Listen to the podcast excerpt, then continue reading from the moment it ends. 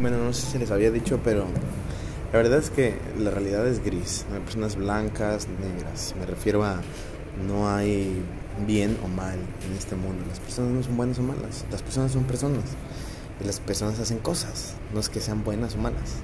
Entonces decidirás si te afectan o no. Entonces a través de esta nueva serie vamos a, explorar las diferentes situaciones que acontecen en las que usualmente nosotros nos ponemos a pensar qué nos están haciendo, qué está pasando, cuestiones de la vida que no habíamos analizado realmente, cosas que dábamos por hechas, cuestiones que nosotros hacíamos que pensábamos que eran extrañas, en realidad son normales, o por el contrario, cosas que hacíamos que pensábamos que eran normales y realmente son muy extrañas. costumbres de todos los demás.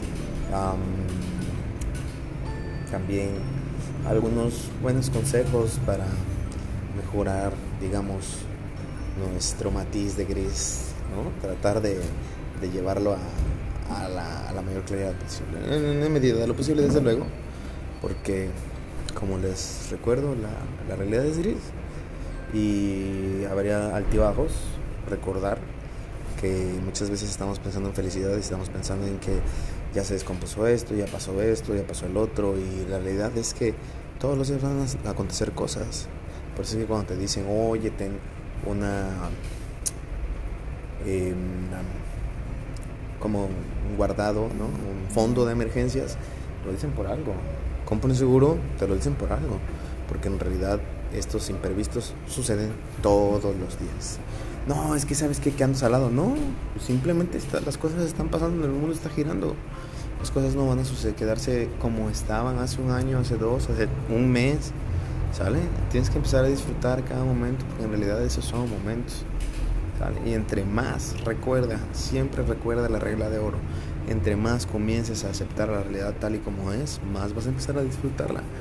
Y el hecho de que tengas algún padecimiento, algún dolor, alguna aflicción, no te exime o no te aliena completamente de que puedas disfrutar de otras cosas no relacionadas con ello, desde luego, ¿verdad? Y que poco a poco puedas como empezar a, sentirte más cómodo. Es como llegar a un nuevo trabajo, estar renegando, es que este trabajo no me gusta, es que esto y el otro, pero en realidad quizás te estás perdiendo alrededor de ese trabajo.